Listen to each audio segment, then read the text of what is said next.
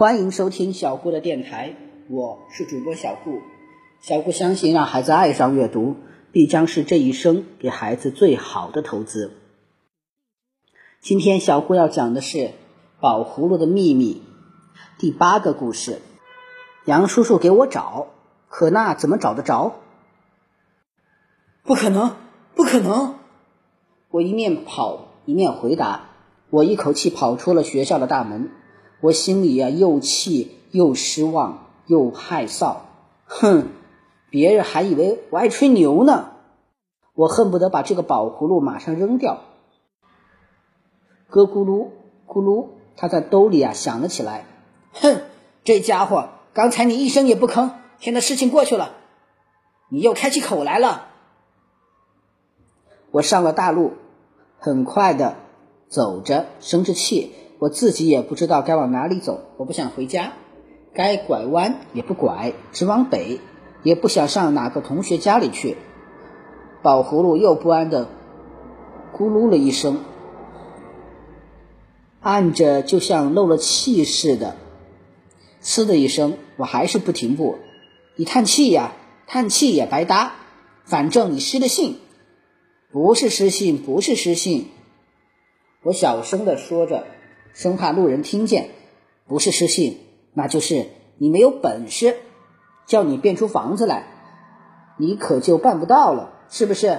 你说，你到底能不能行？你说，我能行，只是得多使点劲儿，多费点力气就是了。那你，可是这会儿问题并不那么简单，怎么？你要盖房子，你首先得有一块土地。宝葫芦慢条斯理的讲他的道理。土地我可没法给你变出来。这片地是公家的，那那片地是合作社的，又有几块地还是私人的。总不成在这块地上又给你冒出一块新土地来？怎么没有土地？我们学校后面那一片是什么？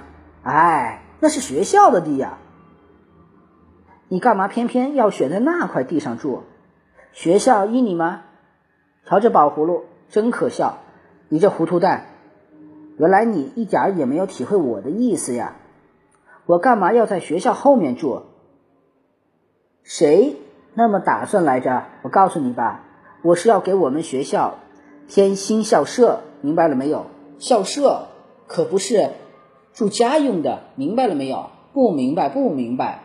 他咕噜着，这对你有什么好处？我用鼻孔笑了一声，哼，什么好处？好处可大得很呢。我们学校不用花一个钱，就能有这样一座大楼，那还不好？我是问，这对你自己有什么好处？我不是问你们学校，为什么不问问我们学校？学校是我们的学校，该让它更好。宝葫芦不等我说完。就没命的唉声叹气起来，哎，完了完了！他发出阴沉沉的声音：“你分明是要害我，要把我断送掉！你一点儿也不爱惜我！”我急得跳起来：“什么？我要害你？我叫你干的事你干不了？你不承认错误，倒来诬赖我？怎么着？给学校添了新校舍就是害了你？”宝葫芦。在我袋里摇晃了一下，咕的一声，好像轻咳了一下嗓子似的。大概他准备要做长篇大论了。他说：“你不想想，要是你们学校里忽然来了这么一座大楼，大家一发现，会要怎么着？大家不都得问是怎么来的？你怎么回答？那不就是泄了密了？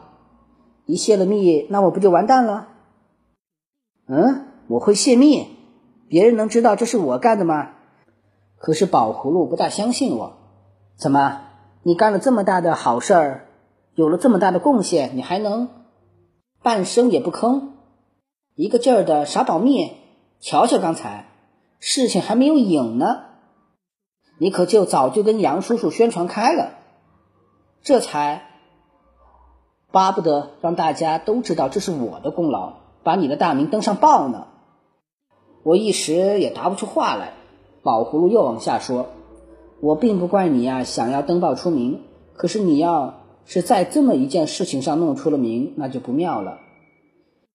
这种事情可太令人奇怪了，太不合理了。只有童话里才会出现，别人准得往童话里啊去找线索，打听个水落石出。那你和我该怎么办？我并不言语，他又继续发挥，而且这件事情就是写出来上了报，表扬了你，又有什么教育意义？难道这能起到什么示范作用吗？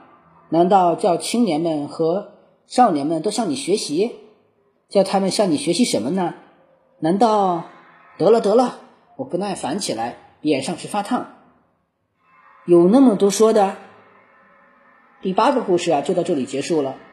希望大家能继续啊收听小顾讲的《宝葫芦的秘密》。